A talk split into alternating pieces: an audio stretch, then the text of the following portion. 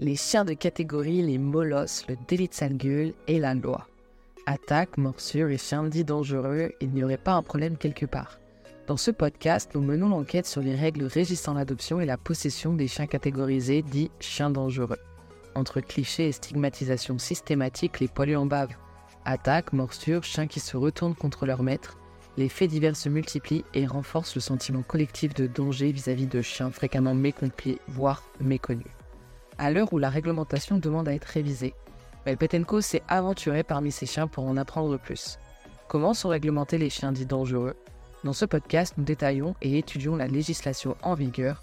Nous nous sommes affairés à déceler le vrai du faux et à apporter enfin une vision objective de races diabolisées et de procédures incohérentes. Chiens catégorisés, de gueule et réglementation, la France à la traîne ce podcast nous tient d'autant plus à cœur que Melpetenko a été créé à la suite d'une émission portant sur l'American Staffordshire Terrier.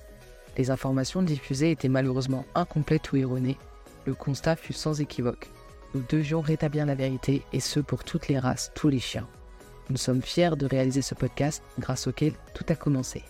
Je suis Mélanie Borne, fondatrice du magazine canin Melpetenko que vous pouvez retrouver en ligne sur www.melpetenko.fr les magazines sont mensuels, publiés en français et en anglais, accessibles en ligne et également disponibles en version imprimée. Melpetenko a un credo simple un propriétaire informé, c'est une belle vie de chien assurée. Depuis peu, nous publions également un almanach du propriétaire dont l'objectif est la découverte de races et recueille également toutes les informations nécessaires pour démarrer du bon pied avec son chien. Et moi, je suis Océane Auger, éducatrice canine dans le 59. Depuis petite, je souhaite travailler dans le secteur animalier et j'ai décidé de me lancer il y a un an. Je me forme continuellement afin de parfaire mes connaissances et j'ai décidé de rejoindre Melpetenko afin de mettre à contribution plus largement mes compétences. Avec Mélanie, nous avons décidé de lancer ces podcasts dans le but de diffuser plus largement encore nos informations, connaissances et expériences. Parlons des clichés. Une image négative basée la plupart du temps sur des propos et affirmations non fondées. Melpetenko a souhaité aborder les nombreux clichés dont sont victimes les races de chiens dotés d'une morphologie puissante et ou d'un tempérament protecteur. Ces races de chiens, plus que d'autres, ont une mauvaise réputation à cause d'une succession d'actions et de mythes qui circulent à leurs propos. Une race de chien à gabarit puissant, au surpattes avec une forte mâchoire, génère rapidement la peur aux yeux de beaucoup de personnes. Une couleur foncée, un masque noir peut très vite lui donner l'air méchant. Pour peu que ce soit un Rottweiler musclé qui se promène tranquillement dans un parc, le chien sera automatiquement placé dans la catégorie danger imminent. C'est là que commencent les mythes, les rumeurs, les propos dégradants. Pourtant, la plupart des chiens victimes de ces inepties sont aussi impressionnants que protecteurs. Ils ont été créés pour la garde de biens, de la protection de troupeaux, la chasse et sont aujourd'hui d'excellents gardiens qui nécessitent d'être éduqués, compris et adaptés à la société. Malheureusement, tous les propriétaires de ces chiens ne sont pas conscients de l'importance de l'éducation, de la compréhension des besoins et d'instinct de ces races, ainsi que la nécessité de l'adaptation à la société.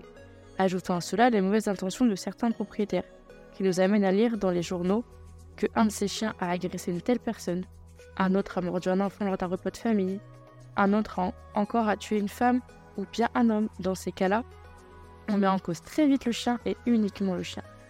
Le propriétaire peut avoir demandé à son chien d'attaquer, mais c'est parce que le chien est un tueur-né qu'il est de sa responsabilité d'assumer les conséquences de ses actes, l'euthanasie. Et le propriétaire, lui, est qu'auprès d'une amende et quelques années de prison. Ou bien l'enfant mordu est en train d'embêter le chien pendant qu'il dormait Surpris au réveil, le chien a attaqué l'enfant. Il devrait répondre de ses faits et sera euthanasié également. Tout cela car il n'a pas la parole, tout cela car il est vrai que de se faire embêter dans son sommeil ne devrait pas conduire à un tel acte. Ces exemples d'actions et de situations ayant conduit à produire d'autres rumeurs encore sur ces races de chiens ne sont que le fruit du non-respect et de la non-compréhension de l'animal. Les clichés recueillis au travers de témoignages de propriétaires ne concernent pas uniquement les races catégorisées. En effet, de nombreux chiens à la morphologie imposante ou impressionnante peuvent être victimes du délit de faciès. Le Doberman ou encore le Canet Corso ne sont aucunement catégorisés. Pourtant, nous constatons qu'ils sont aussi victimes de clichés dégradants. Morgan et Titus. Je m'appelle Morgan et je suis propriétaire de Titus Canet Corso noir de 3 ans. Nous passons rarement inaperçus en balade avec ce grand molosse qui effraie les gens de par sa taille, son poids et sa couleur.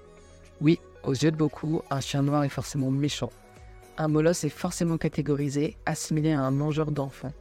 Il a forcément un plus mauvais caractère que des petits chiens et devrait sans cesse être attaché et ne pas approcher les humains ou les autres chiens. Mais si seulement toutes ces personnes pouvaient se rendre compte à quel point elles ont tort. Angèle et Okinawa. Je suis éleveuse de Shetland et Doberman. Je recevais des clients qui souhaitaient accueillir un berger des Shetland. Quand ils ont vu ma chienne Doberman, deux familles différentes, ils ont stoppé net et ont eu très peur alors que la chienne était dans son parc et ne pouvait venir à leur rencontre. Ils m'ont dit sur un ton très dur et méprisant le Doberman est un chien froid qui n'a pas d'âme. Pourtant, les Dobermans sont des chiens adorables, proches de leur famille qui n'aiment pas être seuls et encore moins être dehors. Ils craignent beaucoup le froid car ils n'ont pas de sous-poil. Également, lorsque nous recevons des inconnus, nous n'avons aucun souci. C'est un chat qui va garder sa maison, mais qui n'est vraiment pas méchant pour un sou. Parlons maintenant de la réglementation. Que nous dit la loi à propos de ces chiens de catégorie Un chien de catégorie est un chien jugé dangereux par la loi à cause de ses critères morphologiques. Les propriétaires de ces chiens doivent du coup se soumettre à diverses obligations. Pour la catégorie 1, on regroupe les chiens dits d'attaque. La première catégorie, d'après le site de l'agriculture.gouv.fr, regroupe trois types de chiens. Les chiens qui s'apparentent à l'American Staffordshire Terrier, alors appelé Pitbull, puis ceux qui s'apparentent au Mastiff, alors appelé Boer Bull, et enfin les chiens de type Tosa. À noter que la race Lof Mastiff n'est pas catégorisée. Lorsque la loi précise s'apparente à, cela veut dire que la race n'est pas reconnue par les institutions canines qui regroupent les origines de nos chiens français. En l'occurrence, des spécimens non inscrits au livre des origines françaises gérés par la Société centrale canine.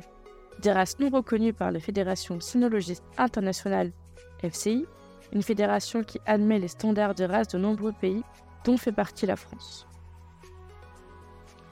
L'objectif de la loi étant de limiter le nombre de chiens de catégorie 1, toute acquisition, cession à titre, onéreux ou gratuit, introduction ou importation sur le territoire français est interdite et passible de 6 mois d'emprisonnement et de 15 000 euros d'amende, d'après l'article L215-2 du Code rural et de la pêche maritime.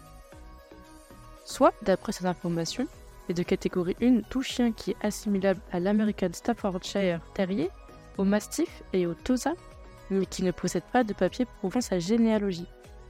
Ainsi, personne faisant reproduire des American Staffordshire Terriers, des Mastiffs et des Tosa non lof sont pénalement punissables et les chiots seront d'office inscrits en, en, catégorie 1. Pour ce qui est de la catégorie 2, on regroupe les chiens de garde et de défense. La deuxième catégorie regroupe les American Staffordshire Terriers, les Rottweiler et les, et les Tosa inscrits au lot ainsi que les chiens qui s'apparentent aux Rottweiler, issus de croisement ou non inscrits au LOF. Les deux catégories sont définies par l'article L211-12 du Code rural. Les éléments de reconnaissance de ces chiens sont stipulés par l'arrêté du 27 avril 1999. Cet arrêté met en avant une série de descriptions physiques permettant de classifier comme dangereux ou non un chien. Dans sa vision du chien et de la loi, l'État exclut l'impact du tempérament du chien sur son niveau de dangerosité. Ces lois excluent également l'impact de l'environnement et de l'éducation, ce qui représente pourtant l'essentiel de ce qui conditionne un chien. En pratique, étudions l'hypothèse d'un éleveur qui, à cause d'une maladie ou d'un événement perturbant ses activités, ne déclare pas et n'inscrit pas ses chiots mastifs au LOF, au livre des origines françaises. Par ce manquement administratif, cet éleveur sera pénalement punissable étant donné qu'il aura produit des chiots de catégorie 1 nous rappelons que le mastif Love n'est pas catégorisé. Ensuite, ces chiens seront considérés comme dangereux par leur catégorisation comme chiens d'attaque. Pourtant, nous constatons fréquemment un manque d'application des sanctions dans ces cas-là. Pourquoi? Tout simplement parce que les parents de ces chiots qui morphologiquement répondent parfaitement aux caractéristiques des chiens de catégorie 1 sont inscrits au LOF. Les autorités compétentes, si elles ont seulement connaissance de l'affaire, et des spécificités liées aux chiens catégorisés feront souvent exception. Mais alors à quoi sert cette loi? Comment peut-on classer deux chiens morphologiquement identiques, Mastiff, Dilof et spécimen qui s'apparentent au Mastiff, dans deux catégories différentes, alors que les critères distinguant ces catégories sont morphologiques? Comment considérer un de ces deux chiens plus dangereux que l'autre sans critères supplémentaires pouvant les différencier outre l'aspect administratif? Ces questions restent en suspens. Nous espérons que cette loi pourra un jour être revue. En attendant, détaillons les obligations d'un propriétaire de chien catégorisé. Source servicepublic.fr. Qui peut posséder un tel chien? La possession d'un chien de première catégorie est interdite. Depuis le 6 janvier 1999, il n'est plus possible d'acquérir, de vendre ou de donner un chien de première catégorie. Mais sous certaines conditions, vous pouvez détenir un chien de première catégorie acquis avant cette date ou adopté après cette date auprès d'une association de protection animale. Les personnes qui, sous certaines conditions, sont autorisées à détenir un chien de première catégorie devront alors s'acquitter des obligations administratives liées au chien catégorisé permis détention, attestation d'aptitude, vaccination, stérilisation, etc. On peut posséder un chien de catégorie 2 si la personne est majeure et n'est pas sous tutelle, sauf exception, elle n'a pas, pas commis de crime, on ne lui a jamais retiré la propriété ou la garde d'un chien. La, la détention non réglementaire d'un chien de première ou deuxième catégorie est passible de 6 mois de prison et de 7500 euros d'amende. Il peut également être émis un retrait des chiens concernés ainsi qu'une interdiction de posséder un chien de première ou deuxième catégorie pendant une durée d'au maximum 5 ans. Les règles dans les logements et les lieux publics. Les chiens de ces deux catégories sont soumis à diverses obligations lors de leur sortie dans les lieux publics. Les chiens de première catégorie sont interdits de transport en commun dans les lieux publics et dans les locaux, à l'exception de la voie publique. Sur la voie publique, ils doivent être tenus en laisse et doivent porter une muselière. Les chiens de deuxième catégorie, eux, sont autorisés dans tous les lieux, à condition d'être également tenus en laisse et muselés. Concernant les logements, un bailleur ou un copropriétaire qui est informé d'un cas de chien dit dangereux résidant dans le logement peut saisir la mairie. Si le chien présente un potentiel danger pour les personnes et les animaux domestiques, le maire peut, demander au propriétaire de prendre des dispositions pour prévenir le danger. Dans le cas d'un danger grave ou imminent, le maire peut ordonner que le chien soit saisi et placé en foyer, voire euthanasié. Toutefois, l'expression présentant un danger grave ou imminent est sujette à interprétation l'État qualifie de danger grave ou imminent un chien de catégorie détenu par une personne non réglementaire, mineur, majeur sous tutelle, etc.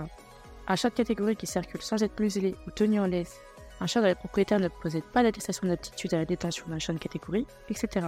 Évidemment, ou du moins nous l'espérons, le simple fait de circuler avec un chien catégorisé mais parfaitement éduqué, sans laisse, n'engendre pas de procédure d'analyse. Parlons de l'attestation d'aptitude à la détention d'un chien de garde et de défense. Pour détenir un chien de catégorie, il est nécessaire de passer une formation sur une journée qui permettra d'obtenir une attestation de l'aptitude à la détention d'un chien de garde et de défense. Cette formation porte sur l'éducation, le comportement des chiens et la prévention des accidents. Elle comporte une partie théorique et une partie pratique. La partie théorique développe les connaissances des chiens, la relation entre le maître et le chien, les comportements agressifs et leur prévention. La partie pratique consiste en des démonstrations et des mises en situation. À la fin de la journée de formation, vous délivre une attestation d'aptitude. Un second exemplaire est adressé par l'organisme de formation au préfet du département de votre résidence. Les frais de formation sont à la charge du propriétaire. L'attestation d'aptitude est rattachée à votre personne et non à votre chien. En cas de cession de votre chien, le nouveau propriétaire devra donc obtenir cette attestation. Ces formations ne sont pas apportées d'informations spécifiques aux chiens de catégorie, c'est ce que la réglementation. À notre sens, elle devrait être accessible, voire obligatoire pour tout futur acquéreur de chiens. Les autres actions du député Loïc Dombreval ont permis l'instauration prochaine d'un certificat de connaissance pour tous les acquéreurs de chiens de compagnie. L'équipe de Melpetenko est heureuse de constater ces premiers changements et espère pouvoir y contribuer à l'avenir. Parlons maintenant de l'assurance responsabilité civile. En, tant que propriétaire de chien considéré comme dangereux, l'État demande à ce que vous ayez une responsabilité civile qui vous couvre en cas de dommages que pourrait causer votre chien à des tiers. L'absence d'assurance est passible d'une amende d'un montant maximal de 450 euros.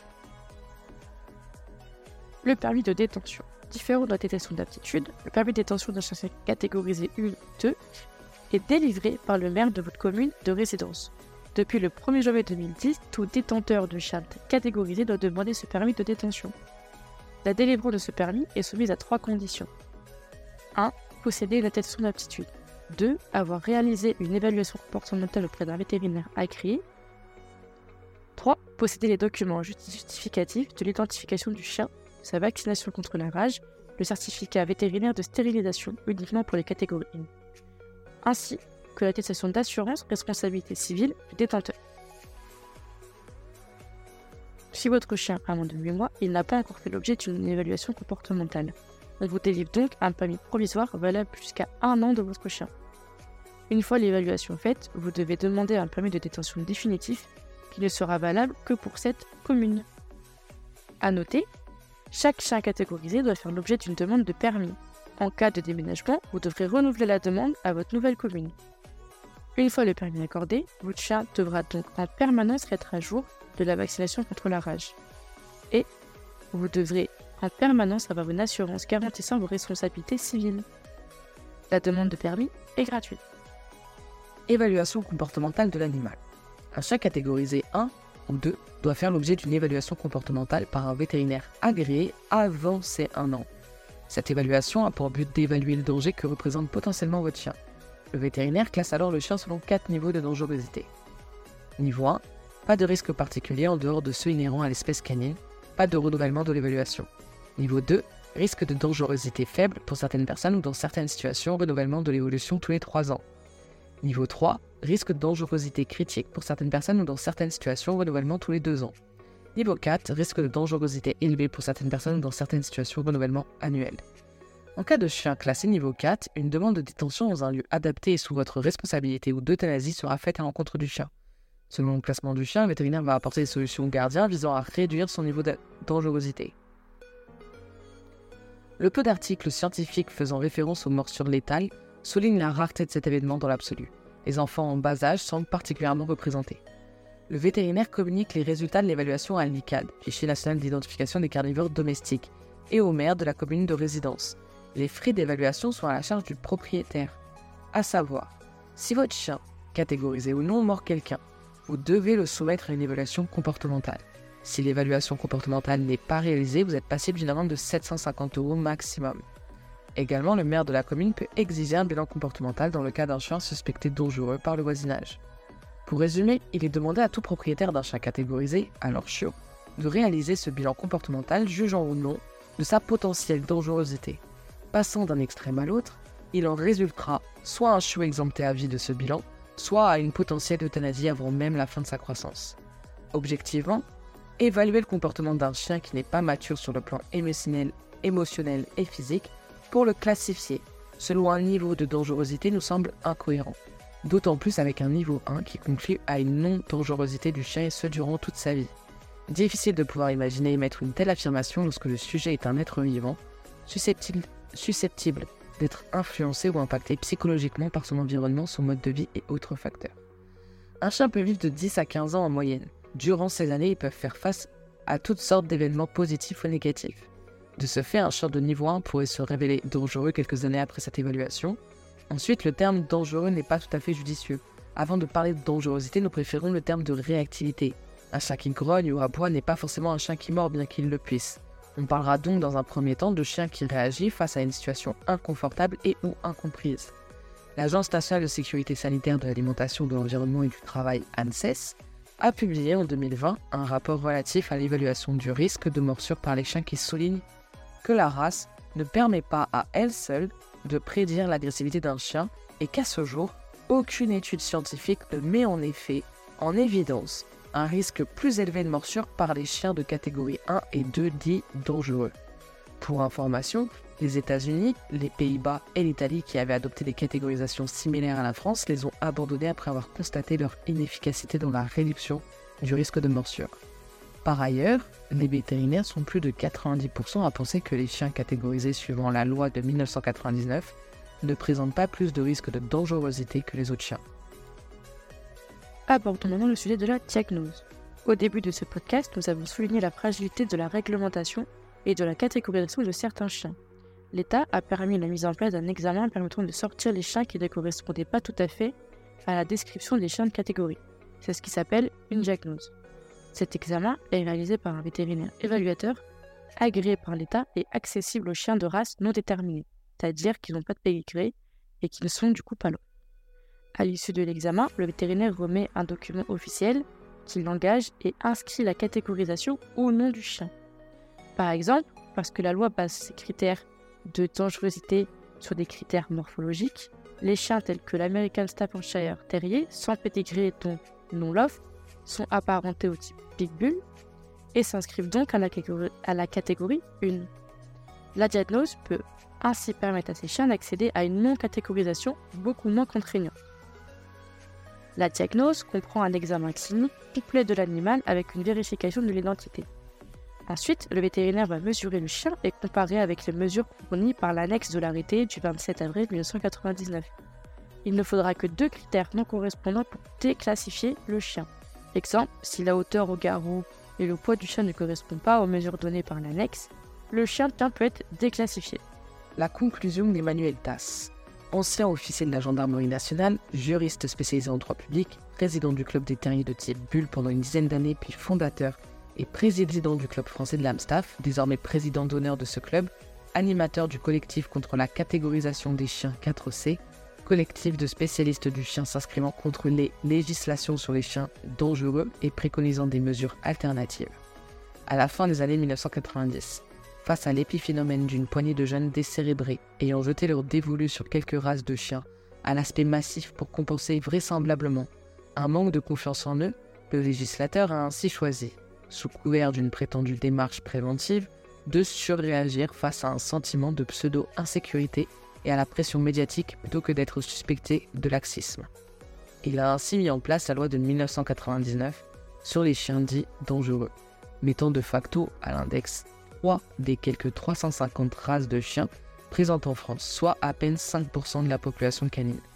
Le législateur a ainsi voulu prévenir un risque sans même l'avoir préalablement évalué.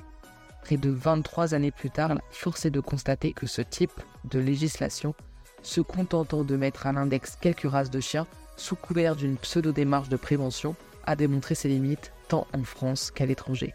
Plusieurs pays européens ont d'ailleurs abandonné cette solution démagogique. Plus de 100 villes des États-Unis ont fait de même et la tendance s'accentue depuis quelques années. Emmanuel Tass écrit en février 2020, j'ai eu l'occasion de produire à destination du député Loïc Dombreval et de plusieurs autres parlementaires un rapport complet démontrant sur la base de l'épidémiologie des morsures de chiens en France et des constats tirés dans d'autres pays, le caractère totalement infondé de la législation actuelle. Les constats qui y sont tirés résultent de nombreuses études démontrant que les législations bannissant des races de chiens, les mettant à l'index, n'ont pas ou fort peu d'effet sur le nombre de morsures de chiens. Si l'on reprend les conclusions principales de ces études, le bilan des législations actuelles sur les chiens dangereux sont sans appel. 1996, Pays-Bas, Classen. Si la loi avait pour but de protéger la population contre les risques provoqués par des chiens, ce but n'a pas été atteint. 2006, États-Unis, Collier.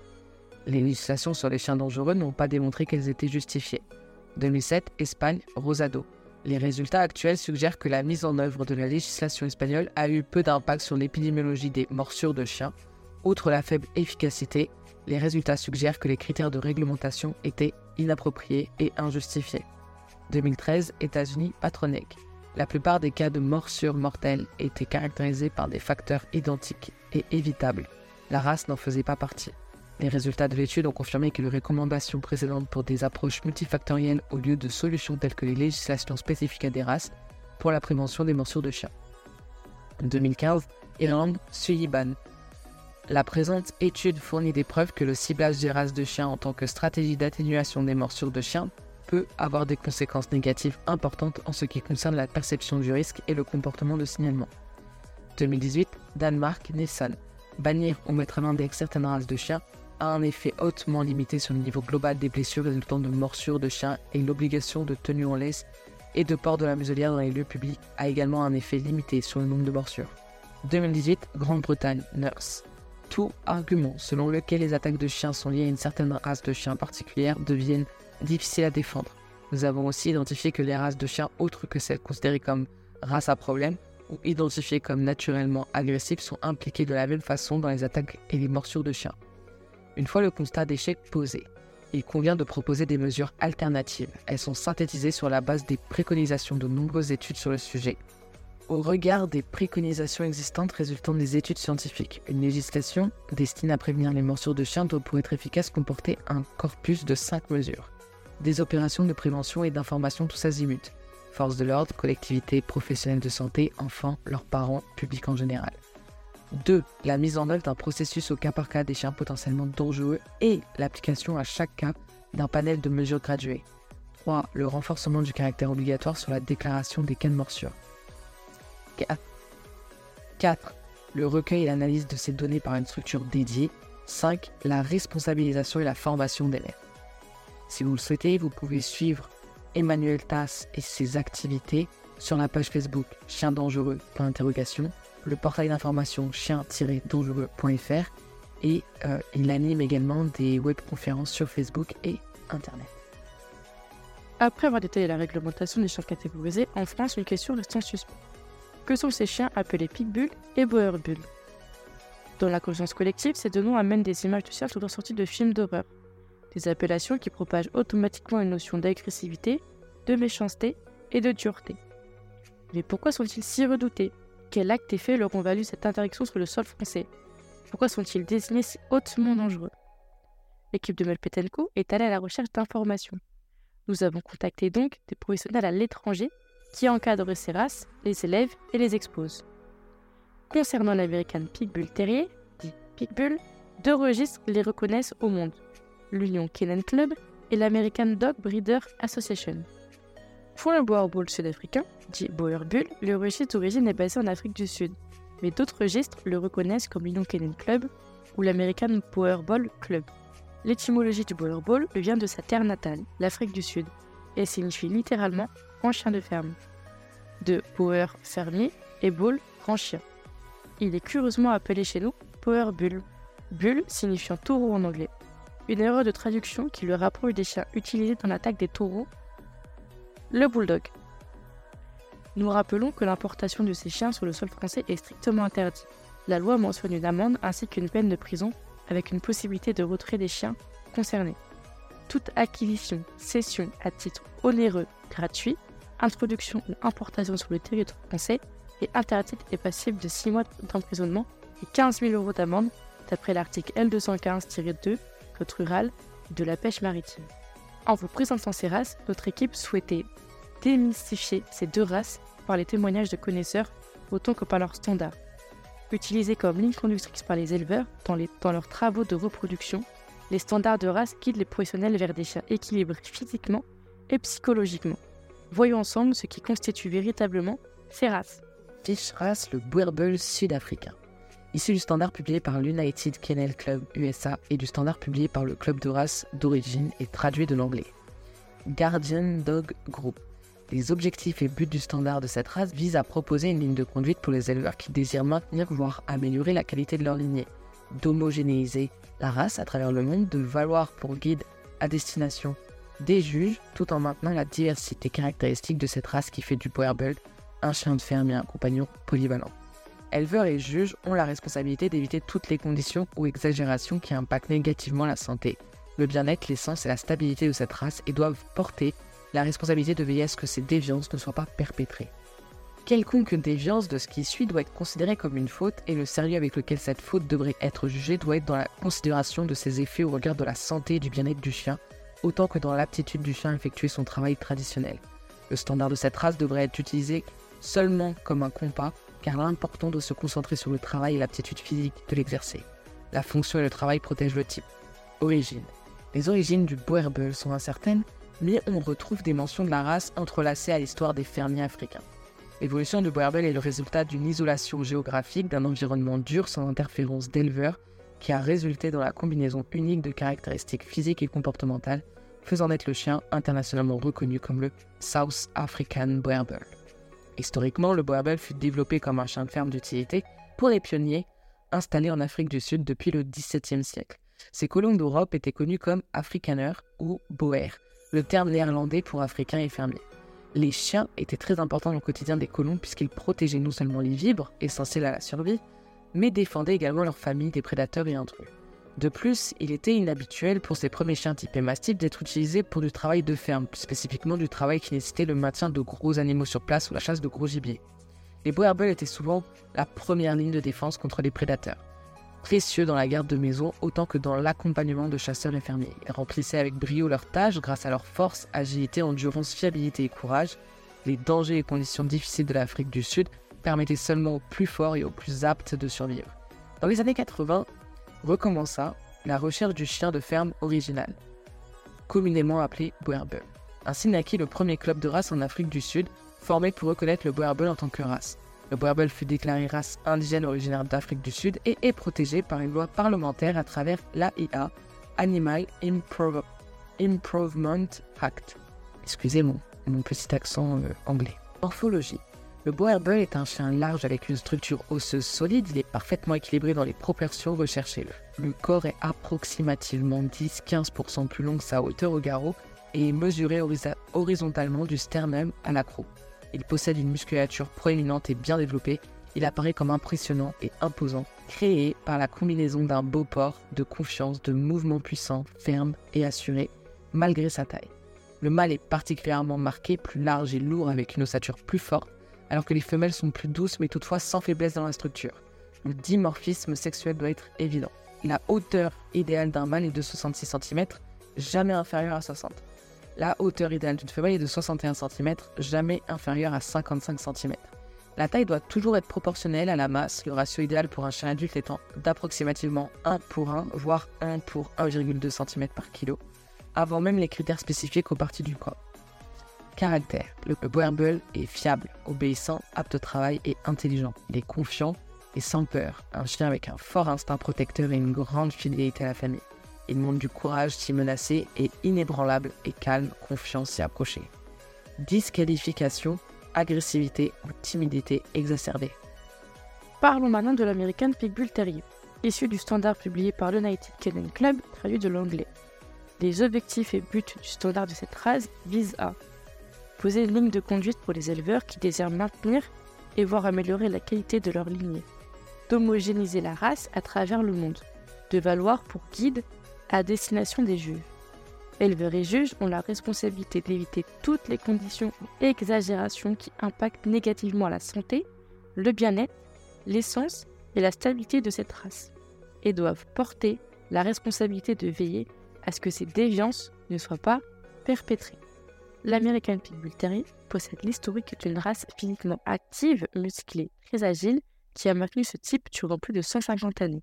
Quelconque déviance de ce qui suit doit être considérée comme une faute, et le seuil avec laquelle cette faute devrait être jugée doit être dans la considération de ses effets regardant la santé et le bien-être du chien, autant que dans l'aptitude du chien à effectuer son travail traditionnel. La quantité ne doit jamais être sacrifiée en valeur de la taille. Des caractéristiques qui indiquent très clairement le croisement avec d'autres races ne sont aucunement tolérées. L'United Canine Club ne cautionne pas l'usage de spécimens hypertypés dans un programme d'élevage, vu de préserver la santé et le dynamisme de la race. Déconseille vivement aux juges de récompenser les chiens concernés. Mais tout vient-il? Sur le 19e siècle, les amateurs de chiens en Angleterre, Irlande et Écosse ont commencé à expérimenter le croisement entre bulldog et terrier cherchant un chat qui combinerait la gaieté du terrier avec la force et la corpulence du bulldog. Le résultat fut un chien qui incarnait toutes les valeurs attribuées au grand guerrier force, courage, infaillibilité, tendresse avec les proches. Les immigrants apportèrent ce croisement à travers les États-Unis. Les multiples talents de l'American Pitbull Terrier ne passent pas inaperçus des fermiers et des paysans qui utilisent ces chiens pour garder les animaux de la ferme, pour chasser, conduire le bétail et comme compagnon de famille. Aujourd'hui, l'American Pitbull Terrier continue à démontrer sa polyvalence, faisant ses preuves en obéissance, en obéissance rallye, en pistage, en agility et même en tir de poids. L'United Kennel Club fut le premier registre à reconnaître l'American Pitbull Terrier. Son fondateur a assigné la première entrée au registre à son propre American Pitbull Terrier, Bennett String, en 1898. Connaissez de sa morphologie? L'American Terrier est un chien de taille moyenne, solidement bâti, à poil court, avec une musculature bien définie. Cette race est à la fois puissante et athlétique. Le corps est très légèrement plus long que haut, les femelles étant parfois plus longues encore que les mâles. La longueur de ses pattes avant est approximativement égale à la moitié de la taille au garrot. La tête est de longueur moyenne avec un crâne vaste et plat, ainsi qu'un large et profond museau. Les oreilles sont petites à moyennes, positionnées hautes et peuvent être naturelles ou coupées. A noter que cette pratique est formellement intacte depuis 2004 en France, utilisée à l'origine pour préserver les chiens d'agression d'animaux sauvages. La queue, relativement courte, est posée basse, épaisse à la base et s'affine jusqu'à la pointe.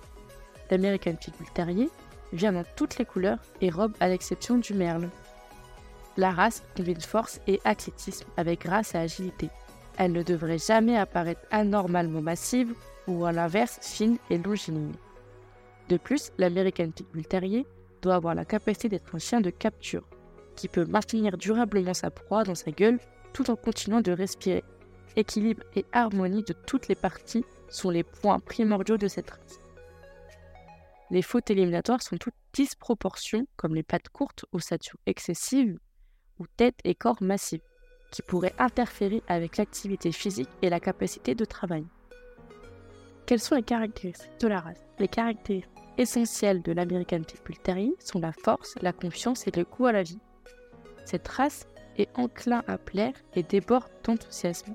L'American Pitbull Terrier fait un excellent compagnon de famille et s'est toujours démarqué par son amour des enfants. L'agilité naturelle de la race en fait des chiens les plus à l'aise à sauter ou grimper. Ainsi, de bonnes clôtures sont impératives pour cette race. L'American Pitbull Terrier n'est pas le meilleur choix pour un chien de garde car ils sont particulièrement amicaux, même avec les étrangers. Les comportements agressifs vis-à-vis des humains ne sont pas la caractéristique de la race et hautement indésirables. Cette race brille par son niveau d'intelligence et sa volonté de travailler dans les diverses disciplines canines. Et ce qui est disqualificatoire, c'est un tempérament agressif ou une timidité exacerbée. On espère que ce podcast vous aidera à y voir plus clair quant à la législation des chiens dits dangereux. On se retrouve la semaine prochaine pour un nouvel épisode. Merci de nous avoir écoutés. N'hésitez pas à nous laisser vos avis. On vous souhaite une excellente semaine et à bientôt.